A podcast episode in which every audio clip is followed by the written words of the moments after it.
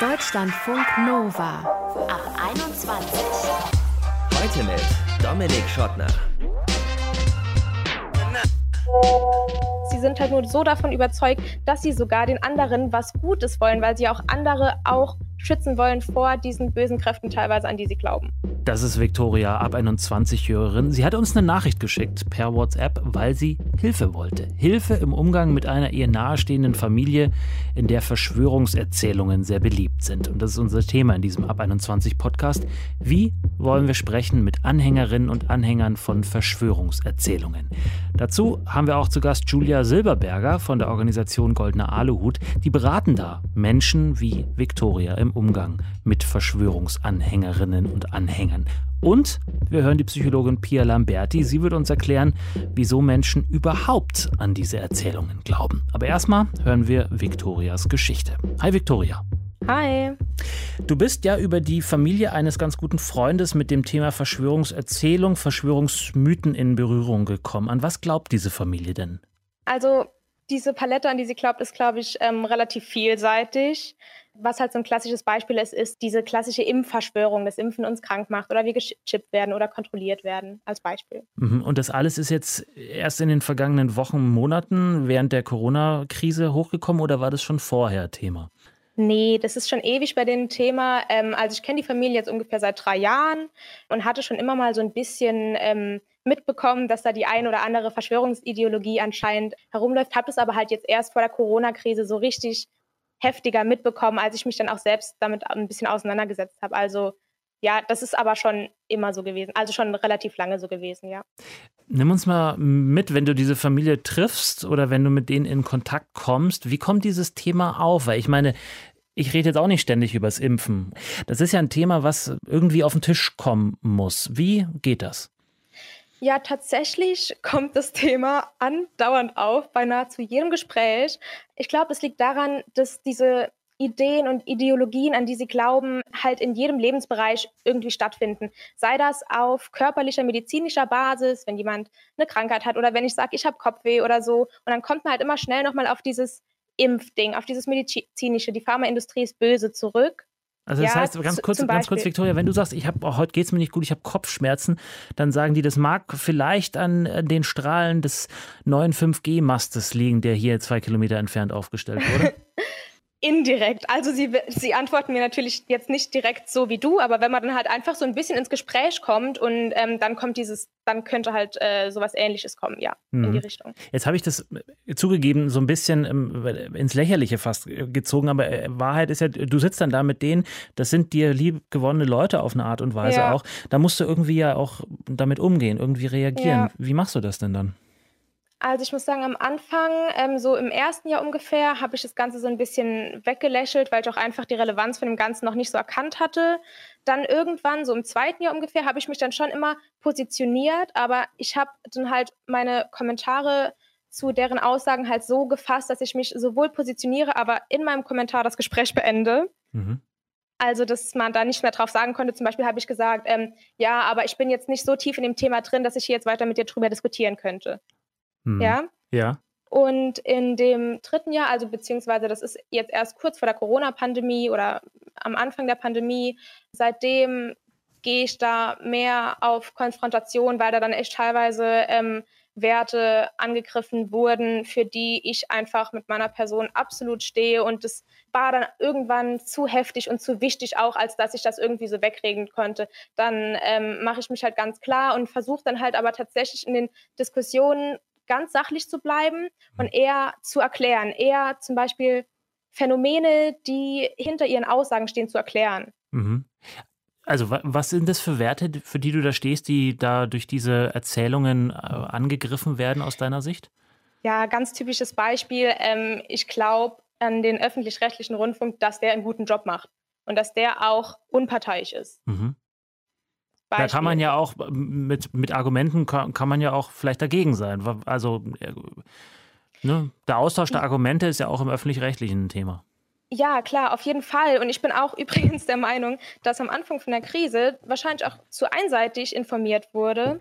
Aber es ist was anderes, zu sagen, okay, ähm, es wurde vielleicht zu einseitig informiert am Anfang der Krise oder zu sagen, die sind bestechlich und die handeln alle nur nach Interessen von, äh, von größeren Geldgebern, zum Beispiel Bill Gates. Mhm. Ah, okay. Also das sind zwei verschiedene Paar Schuhe. Also man kann schon mit Argumenten natürlich auch argumentieren, wie gut der öffentlich-rechtliche seinen Job macht, natürlich. Aber ähm, dieses Grundvertrauen in die öffentlich-rechtlichen Medien ist halt einfach nicht gegeben. So. Wenn dich das jetzt so richtig krass nervt, wie es manchmal vielleicht auch sein kann, warum hältst du dann an dem Kontakt zu dieser Familie noch so fest?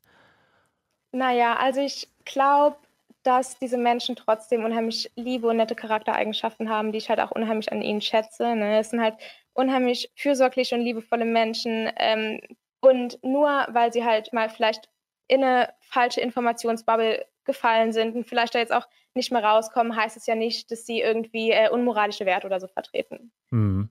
Gibt es denn da Themen, wo du sagst, okay, habe ich so noch nicht gesehen, aber ist mal auf jeden Fall bedenkenswert oder kann ich jetzt mir mal auch mal die Gedanken mal ein bisschen äh, sacken lassen, was ihr da sagt?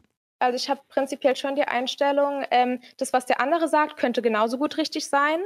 Habe auch dann am Anfang, als ich mich ein bisschen dann angefangen habe, damit auseinanderzusetzen, auch mich über deren Quellen informiert habe, YouTube-Videos geschaut habe, die sie mir halt empfohlen haben, habe ich auch ganz ehrlich gesagt, und ich glaube, das ist auch das größte Problem, als ich dieses Video zum ersten Mal gesehen habe, habe ich gedacht, oh, okay, krass, was der sagt, aber macht ja eigentlich alles Sinn, ist eigentlich alles logisch aufgebaut. Und erst als ich mich dann echt richtig tief in die Materie reingefuchst habe, als ich dann die Statistiken zum Beispiel, die er vom RKI in seinem Video benutzt hat, echt die richtig ein bisschen analysiert habe, mich damit auseinandergesetzt habe, da ist mir natürlich dann erst aufgefallen, dass er teilweise Logikfehler gemacht hat oder die Statistiken einfach absolut aus dem Zusammenhang gerissen worden sind. Um was ging es denn in dem Video? Also was hat dieser YouTuber, ähm, der an der Stelle namenlos bleiben soll, ähm, was hat der denn äh, gesagt? Was war die Aussage von dem Video? Naja, die Kernaussage von dem Video war, dass es RKI seine Zahlen in den Statistiken gefälscht hat. Mhm. Also das Robert-Koch-Institut, das dafür äh, genau. zuständig ist, die Infektionen nachzuvollziehen, beziehungsweise die Infektionen zu zählen und die Bundesregierung genau, ja. zu beraten. Und warum sollte das RKI das tun? Also ich kann die Motivation nicht so 100% nachvollziehen, warum, aber ähm, da steckt halt immer dieser Gedanke dahinter, dass es übergeordnete Strippenzieher gibt, die die Pandemie größer machen wollen oder größer erscheinen lassen wollen, als sie tatsächlich ist und dadurch halt die Gesellschaft einschüchtern wollen und wahrscheinlich im letzten Zug dann durch eine Impfung lähmen oder eine Impfung als Waffe gegen die Gesellschaft nutzen wollen. Und das hast du nicht geglaubt? Nee. Und das hast also, du ihnen auch gesagt? Ja. Was haben sie darauf gesagt? Naja, also sie sind, glaube ich, gar nicht so richtig auf meine Argumente eingegangen. Mhm. Beziehungsweise ich hatte schon mehrere Gespräche. Es kommt auch immer darauf an, mit wem man dort redet. Ne?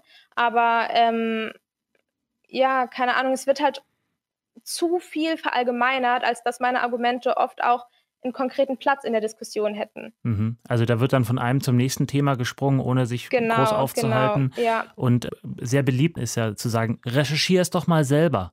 Google ja, das doch mal. Klassiker, Guck doch mal bei YouTube. Ja. Du hast dich ja bei unserer äh, WhatsApp-Nummer gemeldet, weil du auch ein bisschen Hilfe möchtest. Hilfestellung, äh, wie man mit solchen Leuten umgehen kann. Mhm. Nach dem, was ich jetzt gehört habe, hast du eigentlich ja schon einen Weg gefunden. Aber gab es denn eine Situation, wo es besonders schwierig war, wo du nicht mehr weiter wusstest?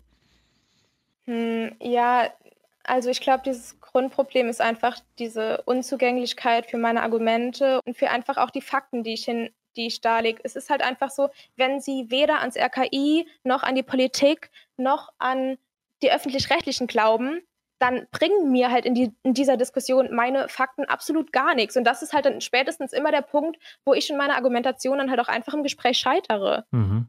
Okay, und dafür wünschst du dir ähm, noch ein bisschen ja. Hinweise. Das wollen wir hoffentlich später in der Ab 21 noch nachliefern, wie man das äh, möglichst gut machen kann. Aber vielleicht bleiben wir noch kurz bei dir. Du hattest aber auch ein ganz gutes Gespräch vor kurzem ne, mit äh, mhm. einem Mitglied dieser Familie. Was war da los? Also das Mitglied war jünger, also ungefähr äh, in meinem Alter, um die 20 Und das Gespräch war so gut verlaufen. Ich glaube, wir haben vier Stunden lang diskutiert. Und warum das Ganze so gut funktioniert hat, war, weil wir beide von Anfang an absolut offen für die Aussagen des anderen waren. Ne? Mhm. Wir hatten halt so eine Diskussionsbasis von absolutem Respekt und jeder ist okay, so wie er ist.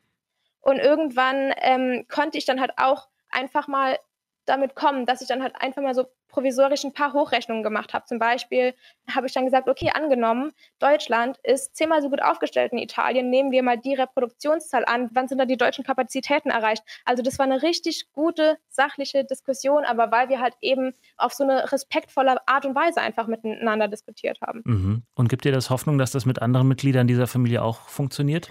Oder sind die eher ähm, Betonköpfe? ähm, das kommt drauf an. Ich glaube einfach so, wenn Verschwörungstheoretiker oder Ideologen schon zu tief drinstecken, ist es nahezu unmöglich. Ne? Aber es hat mir auf jeden Fall Hoffnung gegeben, dass ich vor allem mit jungen Menschen oder auch in meinem Freundeskreis, wo ich das mittlerweile auch schon teilweise erlebt habe, dass man da echt durch sachliche Argumente, Fakten, Hochrechnungen viel erreichen kann. Und ähm, ja, hat mir auf jeden Fall Hoffnung gegeben. Sagt unsere Ab 21 Hörerin Viktoria. Vielen Dank, Viktoria. Deutschlandfunk Nova. Wir haben eben unsere Ab 21 Hörerin Victoria gehört. Die hat sich bei uns gemeldet, weil in ihrem engeren Umfeld Verschwörungsideologien rumgeistern und Verschwörungsmythen, mit denen sie sich immer wieder im Gespräch auseinandersetzen muss. Und Victoria hat uns gefragt, wie soll ich das tun? Und diese Frage reiche ich jetzt schamlos weiter an Julia Silberberger von der Aufklärungsorganisation Der Goldene Aluhut. Hallo Julia. Hallo. Man kennt euch vielleicht von Twitter, man kennt euch vielleicht von der Preisverleihung für Verschwörungstheorien des Jahres oder auch, weil ihr Menschen beratet darin, wie man mit Menschen umgehen soll, die Verschwörungserzählungen weitertragen. Sag doch mal, wie macht man das?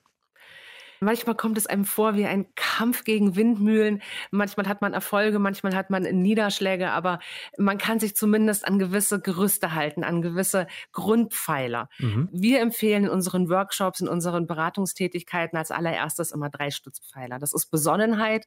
Ich weiß, es ist schwer, aber einen kühlen Kopf bewahren, sachlich bleiben und nicht gleich den Aluhut vom Kopf liegen lassen sozusagen, denn nicht jeder, der mal eine Fake News teilt, ist gleich ein glühender Verschwörungsideologe und und auch diejenigen, die wirklich total tief drinstecken, erreicht man nicht, wenn man sie lächerlich macht, wenn man sie direkt persönlich angreift oder sie beschimpft oder die berühmte Nazi- und Aluhutkeule rausholt. Also wie gesagt, besonnen bleiben, cool bleiben, sachliche Fragen stellen. Da kommen wir gleich zum zweiten Punkt. Das ist der Faktencheck und das ist wirklich die Königsdisziplin. Wir müssen vorbereitet sein mhm. auf das, was kommt und ähm, wir müssen wissen, über was wir sprechen. Das heißt, wir müssen uns mit dem Thema auseinandersetzen. Wir müssen die Fakten dahinter prüfen. Und da helfen uns zum einen die großen Faktencheck-Seiten wie Mimikama oder der Faktenfinder der Tagesschau, Korrektiv, Snopes im englischsprachigen Bereich, aber allerdings so ganz einfache Sachen wie Google-Bilder-Rückwärtssuche. Kommt uns vielleicht ein Bild ein bisschen komisch vor, ein bisschen manipuliert vor, jagt es einfach nochmal durch Google-Bilder-Rückwärtssuche und guckt mal, ist das schon mal irgendwo aufgetreten? Gibt es da schon eine Widerlegung dazu? Meistens haben große Seiten schon was dazu geschrieben und da findet man ganz schnell die eigentliche Hintergrundgeschichte. Mhm. Wir können uns aber auch die Seite selber angucken, die das Ganze geteilt hat und gucken, na, was teilt die denn noch? Sind es eventuell Sachen, die sehr populistisch sind, die eine Meinung erzeugen wollen gegen Einwanderer, gegen die Regierung, die zum Beispiel mit diesen berühmten Mythen ankommt, wie mit Bill Gates und 5G und Strahlung und ist das alles vergiftet und eine Diktatur soll eingerichtet werden und wir haben hier überhaupt gar kein Grundgesetz. Also aus dieser ganzen rechtsesoterischen Querdenkerbewegung, da sollten wir dann schon mal vorsichtig sein und ein bisschen anzweifeln, ob das überhaupt so stimmt, was die sagen. Und gibt es eventuell schon offizielle Widerlegungen dazu? Gibt es ähm, Meinungen und gibt, hat die Regierung vielleicht sogar schon irgendwas dazu gesagt? Wurde eine oh, Studie oh, aber das ist ganz kurz, Julia, wenn ich an der Stelle, hm? an der Stelle einhaken äh, darf. Also in dem Moment, wo du mit der Regierung kommst, ist ja das okay, Gespräch möglicherweise okay. ist es, gleich beendet. ist es ja wieder gleich beendet, weil das ist ja möglicherweise das Problem. Okay, aber äh, genau, wissenschaftlich sagen wir, wenn man sich mit Fakten auskennt, das ist bei unserer Hörerin äh, Victoria auch tatsächlich der Fall gewesen. Jetzt zum Beispiel ähm, versucht ähm, ihre Gesprächspartnerin, Gesprächspartner mit den Fakten des RKI, mit den Statistiken des Robert-Koch-Instituts ein bisschen, ja, ihnen argumentatives Futter entgegenzuhalten. Das hat trotzdem nicht geklappt. Was macht man denn da, wenn man immer und immer wieder, egal mit welchen Fakten, egal mit welchen Argumenten, gegen diese Wand läuft? Ähm, wenn wir mit dem Faktencheck nicht weiterkommen, da kommen wir nämlich zu diesem dritten Punkt. Wir müssen uns vor Augen führen, dass wir hier es mit Menschen zu tun haben, die für diese Fakten nicht mehr empfänglich sind. Denn ähm, mit diesen Sachen wie Faktenchecken und Selbstreflexion zu überlegen, wieso möchte ich das glauben, obwohl mein Faktencheck ergeben hat, dass das falsch ist, hier kommen wir damit nicht mehr weiter, denn es ist ein Glaubenskonstrukt. Es ist ein festes, ein abgeschlossenes Weltbild, das auf ganz einfachen Sachen basiert wie gut und böse. Mhm. Wir hier unten, das Volk, das geknechtet wird und viele Menschen empfinden in dieser Krise natürlich auch eine, eine Lage der Frustration und äh, der Verzweiflung. Der Job ist weg, die Industrie steht still. Ähm, wir wissen nicht, wie es weitergeht. Wie lange dauert das alles noch an? Gibt es einen Impfstoff? Das kann verunsichern. Das verunsichert ähm, mich ehrlich gesagt auch. Trotzdem hänge ich nicht diesen Verschwörungserzählungen an. Ähm, was macht da den Unterschied dann? Es wird etwas befriedigt. Es wird ähm, ein emotionales Mütchen gekühlt. Äh, dort ist ein Loch, ein Informationsloch, das die Wissenschaft vielleicht noch nicht gefüllt hat oder die Antworten sind für diese Person unbefriedigend. Und es ist eine ganz emotionale Geschichte.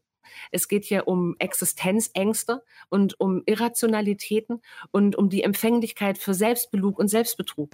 Und es ist eine Spirale, in die man reinrutscht und aus der man so schnell nicht wieder rauskommt. Je tiefer man drinsteckt, da hängt so viel dran. Da hängen ganze Communities mit dran, die einen auffangen, die einen emotionalen Halt geben in einer Situation, in der man diesen emotionalen Halt ganz dringend braucht. Mhm. Und ähm, zum Beispiel auf so einer großen Demonstration mitzulaufen und dieses Gefühl zu erleben, eine Gemeinschaft zu sein, zusammenzustehen, gemeinsam gegen einen imaginären Feind anzustehen, ob er nun da ist oder nicht da ist das gibt einem das, das Gefühl, wieder etwas zu bewirken mhm. in einer Situation des Stillstands, in einer Situation der Stagnation und der Zukunftsangst. Und das ist ein Ventil, das da geöffnet wird. Und wir haben ja auch gesehen, dass da so viel Emotion auf diesen Demonstrationen gewesen ist. Mhm. Eine Mischung aus Hass und Liebe. Das war ein Auf und Ab. Sie haben gesungen und sie haben beschimpft. Die Pressevertreter wurden angegangen. Menschen, die äh, eine Maske getragen haben, wurden angegangen. Aber trotzdem saßen sie auf dem Boden und haben Lieder gesungen wie Freiheit. Mhm. Jetzt lass uns mal die Menschen, die den Hass verbreiten, außen vor, weil das ist sozusagen ein Thema, über das, äh, da muss man sich, glaube ich, einfach irgendwann freimachen davon und sagen, okay, mit denen es reden, vielleicht einfach ähm, vertane Zeit, aber die Menschen, die einem lieb sind, die, ähm, wie du sagst, auf dem Boden gesessen haben und, und singen. Jetzt soll ich da hinkommen und denen sagen, ähm, eure Unsicherheiten schön und gut, aber es ist eigentlich alles Quatsch. Aber wie sage ich das denen, ist alles Quatsch? Das ist die große Kunst der Kommunikation. Erst deswegen sagte ich, wir müssen respektvoll bleiben, wir müssen sachlich bleiben, wir müssen den Dialog suchen und wir müssen vorbereitet sein auf die Dinge, die kommen mögen und äh, auf die Argumente, die uns vorgelegt werden. Also wir, wir müssen uns auf jeden Fall damit auseinandersetzen, was diese Menschen verbreiten, wenn wir sie erreichen wollen. Denn dort laufen auch viele Leute mit, die noch auf der Kippe stehen, die sich vielleicht noch gar nicht entschieden haben.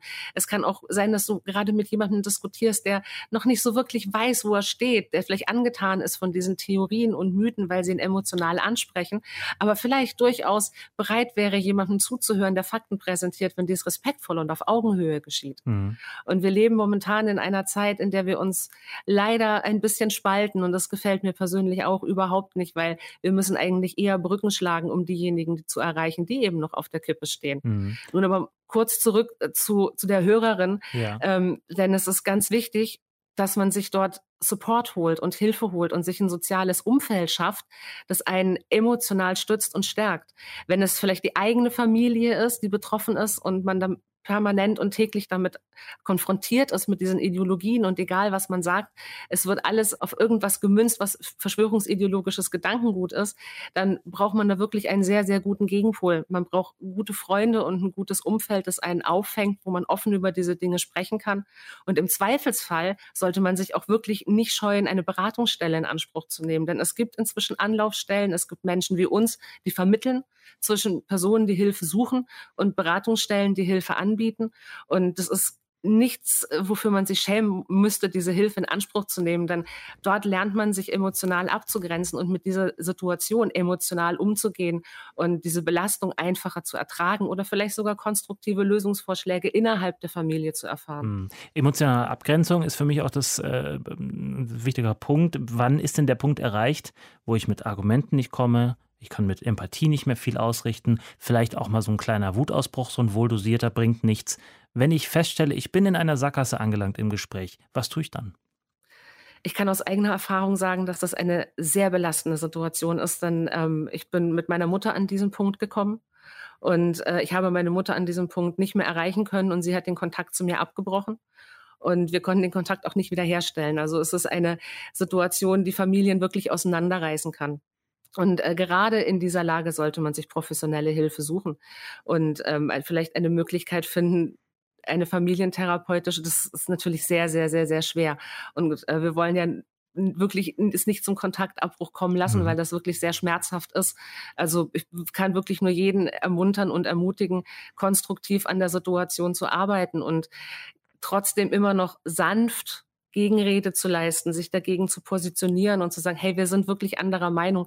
Wir sehen, wir kommen nicht zusammen. Lass es uns vielleicht sogar vermeiden, aber lass uns irgendwie Hilfe suchen, dass wir unsere Familie nicht verlieren. Denn das wäre ganz fürchterlich. Hm. Das kostet alles wahnsinnig viel Energie. Also ja, das tut es, das tut es wirklich. Ähm, wie tankt man das wieder auf? Ja, da glaube ich, muss jeder seinen eigenen Weg finden. Ich habe persönlich meine Wege gefunden, das Ganze in Balance zu halten. Das ist äh, ein Lernprozess, aber auch da äh, kann man sich Support suchen. Man kann sich zum Beispiel Communities anschließen im Internet, die sich mit solchen Sachen beschäftigen. Es ist auch wichtig, Kontakt mit Leuten zu haben, die auf der Faktenseite stehen, die auf der faktentreuen Seite stehen und die sich auch dagegen engagieren, gegen diese ganzen Mythen und gegen die Lügen und Fakes, die im Netz sind. Wir versuchen zum Beispiel gerade eine Diskussionsforums-Community aufzubauen, wo wir genau solchen Leuten eine Stütze sein können, wo man sich einfach mal ausweinen kann und mit anderen Leuten sprechen kann, die in der gleichen Lage sind. Und das ist unheimlich wichtig, dass Angehörige die Hilfe erfahren, die sie brauchen. Und dass wir das als Community anbieten, ist das niedrigschwelligste, was wir machen können. Mhm. Und umgekehrt sind auch die Regierung und alle möglichen Stellen aufgerufen, Beratungsstellen zu etablieren, an die man sich wenden kann, wo man sich Hilfe suchen kann oder wo man vielleicht mal in so einem Treffpunkt-Café zusammensitzen kann und seine Geschichten austauschen kann. Denn auch das ist unheimlich wichtig, dass man eine Solidarität untereinander erfährt, untereinander von betroffenen Angehörigen. Eine Frage habe ich aber trotzdem noch. Was ist, wenn jetzt äh, mein Gegenüber sagt, recherchiere das doch mal selber, eine beliebte Methode, um sozusagen das Gespräch wieder auf mich zurückzulenken und die dann sagen, die Fakten sind doch überall vorhanden. Dann steht ein Fakt gegen Fakt oder wie, äh, wie löse ich sowas auf? Mit genau dem Check, weil der eine Fakt wird dem Check standhalten und der andere nicht. Und der eine ist dann tatsächlich der Fakt und der andere ist der Fake. So können wir das ganz klar voneinander ablösen und abtrennen. Und dann werden die sagen, ja, aber deins ist gefälscht und meins ist echt. Dann stehen wir wieder da. Dann stehen wir, dann stehen wir tatsächlich vor dem Glaubenskonstrukt. Und dann müssen wir fragen, wieso möchtest du glauben, dass das wahr ist? Was, was, was ist die Intention dahinter? Was, was wird angesprochen? Was ist da? Ist da vielleicht eventuell Angst da, dass ähm, Einwanderer die Arbeitsplätze wegnehmen oder Angst da, in einer Diktatur zu leben? Hat die Person vielleicht schon in einer Diktatur gelebt und deswegen negative Erfahrungen, also eine ideologische Vorbelastung oder eine persönliche Vorbelastung vorhanden und äh, hat deswegen Angst, dass es wieder passiert? Das ist alles nachvollziehbar. Aber diese Ängste kann man nehmen. Man kann darüber offen sprechen, man kann den Diskurs suchen. Natürlich wird man man sicher und auch mir ist es schon so oft in meinem Leben so ergangen, dass man an den Punkt kommt, wo man nicht mehr weiterkommt. Dann kann man aber das Ganze in Würde beenden und abbrechen und sagen, okay, wir kommen an diesem Punkt nicht zusammen. I agree to disagree. Also wir stimmen darüber überein, dass wir nicht übereinstimmen. Lass uns die Hand reichen und erstmal hier einen Cut machen. Ist auf, jeden, ist okay. ist auf jeden Fall besser als verärgert auseinandergehen. Auf jeden Fall. Also ich bin immer, immer ein Freund davon, konstruktiven Dialog zu führen und ähm, das Schlachtfeld einfach zu verlassen, wenn es auf einer persönlichen Ebene äh, ausartet. Denn das muss sich niemand antun. Das ist unter unserer Würde und ähm, das möchte der andere auf jeden Fall auch nicht. Sagt Julia Silberberger von der Organisation der Goldene Aluhut und auf der Website vom Goldenen Aluhut gibt es auch eine Liste mit Organisationen, an die ihr euch wenden könnt, wenn ihr genau diese Probleme habt, über die ich eben mit Julia gesprochen habe. Vielen Dank. Sehr, sehr gerne.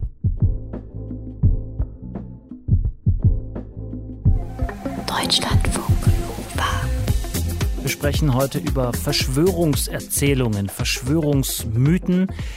Die boomen ja in Zeiten von Corona, Verschwörungserzählungen, auch auf Insta und in Telegram-Gruppen dank Influencer und DEF-Promis wie Attila Hildmann oder Xavier Naidoo. Und da fragt man sich schon, warum glauben Menschen besonders ihn? Wer sind das überhaupt für Menschen? Warum sind die überhaupt anfällig für Verschwörungserzählungen? Darüber habe ich vor der Sendung gesprochen mit Pia Lamberti, die ist Psychologin, die zu Verschwörungstheorien, zu Verschwörungserzählungen forscht. Und ich habe sie gefragt, wie viele Menschen in Deutschland glauben eigentlich an diese Erzählungen? In Deutschland, da gab es eine Studie 2019, die hat gezeigt, 20 Prozent glauben, dass es sich bei Impfungen um eine Verschwörung handelt. So ähnliche Werte findet man auch für den großen Austausch. Das ist eine Verschwörungserzählung, eine rassistische, nach der ja angeblich die weiße Rasse ausgetauscht würde äh, gegen ja, Muslime. Das heißt, das ist erstmal weit verbreitet und deswegen ist es natürlich auch nicht verwunderlich, dass Prominente an sowas glauben. Mhm weil es sich eben überall in der Gesellschaft findet. Hm. Lass uns mal ein bisschen auf die einzelnen Menschen schauen, die diesen Verschwörungserzählungen ähm, äh, anhängen, sozusagen, die die irgendwie gut finden. Hängt es denn von der politischen Einstellung ab, wie sehr ich sowas glaube? Genau, also es ist schon so, dass man den Glauben an Verschwörungen besonders bei Menschen findet, die sich politisch rechts einordnen oder eben rechte, rechtspopulistische Parteien wählen. Das ist ein Befund, den findet man nicht nur in Deutschland, den findet man auch in den USA beispielsweise oder in Großbritannien. Das ist relativ universell. Und man sieht ja auch, dass Populismus sich oft ähnlicher Elemente bedient wie der Glaube an Verschwörungen. Aber obwohl es natürlich stärker in rechten Gruppen auftritt, darf man nicht den Fehler machen, das darauf zu reduzieren. Ich denke, eine große Gefahr von Verschwörungserzählungen ist ja eben, dass die überall auftreten, dass sie in der gesamten Gesellschaft verbreitet sind und dass sich dann halt auch einfach Gruppen ja über diese Themen, über diese Feindbilder, die sie haben, äh, miteinander verbinden, die sonst vielleicht ja nichts miteinander gemein haben. Hm. Gibt es noch andere Faktoren, was weiß ich, zum Beispiel, welches Geschlecht man vielleicht hat, die da eine Rolle spielen, ob man auf solche Erzählungen anspringt oder nicht? Es gibt Geschlechterunterschiede. Männer glauben mehr an Verschwörungserzählungen. Ähm, das sieht man, wenn man sich die letzte Mitte-Studie nochmal anschaut. Da gibt es keine Ost-West-Unterschiede mehr, auch keine Unterschiede im Alter. Menschen mit einem unsicheren Jobverhältnis oder die ihre Arbeit verloren haben, glauben tendenziell eher an Verschwörungen. Genauso ist es Menschen mit einer niedrigeren formalen Bildung, also niedrigerem Schulabschluss, neigen auch eher dazu, an Verschwörungen zu glauben. Das hat jetzt nichts mit Intelligenzunterschieden zu tun, sondern damit, dass jemand, der eine niedrigere ja, Schulbildung hatte, sich eher von der Gesellschaft abgehängt fühlt und eher das Gefühl hat, dass die Person keinen Einfluss auf ja, demokratische Prozesse hat und dass das tatsächlich den Glauben noch mal mehr erklärt. Mhm. Und das ist bei Männern dann wiederum auch weiter verbreitet als bei Frauen? Genau. Okay, weil ich habe mich in der Vorbereitung haben wir an dem Punkt an so ein bisschen sozusagen in die Wolle bekommen, möchte ich fast sagen. Ne? Die Frauen, die das vorbereitet haben, haben gesagt, die Männer sind eher anfällig dafür. Und dann habe ich gesagt, so Moment, Moment, Moment. Ich als Mann, ich finde das natürlich auch, da ist viel Käse dabei, was ich da höre. Mhm. Und deswegen hätte mich das schon interessiert, warum Männer da anfälliger sein sollen. Also was ist sozusagen explizit männlich oder äh, am Verschwörungsglauben? Ja. Das ist tatsächlich eine spannende Frage. Ähm, und ich kann die tatsächlich noch nicht so richtig beantworten, ähm, ob das vielleicht irgendwie ein stärkerer Hang ist ins Autoritäre oder in, zu Feindbildern, vielleicht auch irgendwelche Aggressionsunterschiede.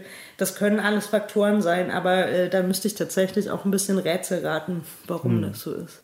Wir wollen noch zum Schluss jetzt mit dir auf die aktuelle Situation äh, nochmal schauen. Du hast zu Verschwörungserzählungen während der Corona-Krise eine Studie gemacht. Was ist genau. da so das Hauptergebnis? Es gibt eigentlich drei Hauptergebnisse. Oder also drei. wir haben genau, also wir haben uns äh, zu dieser Zeit die am weitesten verbreiteten Verschwörungserzählungen angeguckt. Also einmal, äh, das ist eine Biowaffe, das ist im Labor entstanden und dann auf der anderen Seite, äh, das wird alles übertrieben, um die Menschen zu lenken und äh, Unheil über die Gesellschaft zu bringen. So, und was man findet, Ergebnis Nummer eins ist, wer glaubt, äh, das ist alles nur ausgedacht, der glaubt auch eher, das ist im Labor entstanden. Das äh, ist so ein gängiger Befund, dass mhm. Menschen auch Verschwörungserzählungen glauben, die sich gegenseitig logisch ausschließen. Und umso weniger folgt man dann den ja, empfohlenen Maßnahmen, also sowas wie eine Gesichtsmaske tragen, regelmäßiges Händewaschen, Physical Distancing.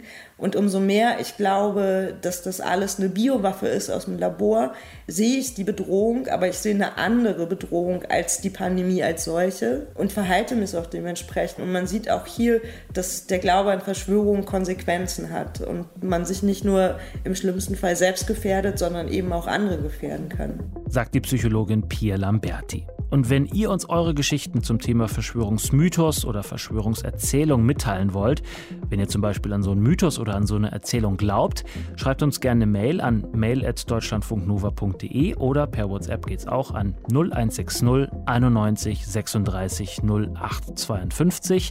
Wir freuen uns auf jeden Fall über eure Nachrichten. Am Mikro war für euch Dominik Schottner. Vielen Dank fürs Zuhören. Bleibt geschmeidig und bleibt vor allem gesund. Ciao.